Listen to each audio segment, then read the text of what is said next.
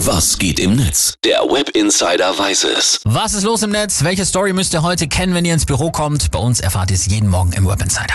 Ja, und das ist eine richtig heftige Geschichte heute. Comedienne äh, Nisa Amani, die muss wohl ins Gefängnis, weil sie einen AfD-Politiker als Zitat Bastard beschimpft hat. Das macht man auch nicht, aber sie hat es ganz bewusst und mit Absicht gemacht, um zwar um aufzurütteln, ne? Genau, Andreas Winhardt von der AfD, der hatte bei einer Wahlkampfveranstaltung schon vor Jahren eine Rede gehalten, die durchsetzt war von rassistischen Begriffen. Unter anderem hat er zum Beispiel auch mehrfach das N-Wort benutzt. Ekelhaft. Ja, und um auf diesen Missstand aufmerksam zu machen, hat Enisa eben Winhardt bei Twitter mit voller Absicht äh, beschimpft. Und die Folge, Andreas Winhardt hat jetzt sie angezeigt und ein Gericht hat entschieden, das N-Wort ist nicht strafbar. Enisa soll aber für die Beleidigung Bastard 1800 Euro Strafe zahlen. Und sie weigert sich jetzt, richtig? Genau, genau. Sie will nochmal klar machen, wie verrückt das Ganze ist und weigert sich eben zu zahlen. Und das bedeutet für sie jetzt halt eben stattdessen 40 Tage Knast.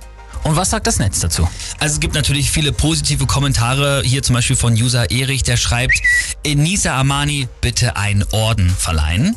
Und Saki hat auch noch geschrieben, Enisa, äh, du zeigst auf, dass AfDler Rassisten sind und musst dafür ins Gefängnis. Das zeigt doch wiederum auf, dass nicht nur AfDler Rassisten sind.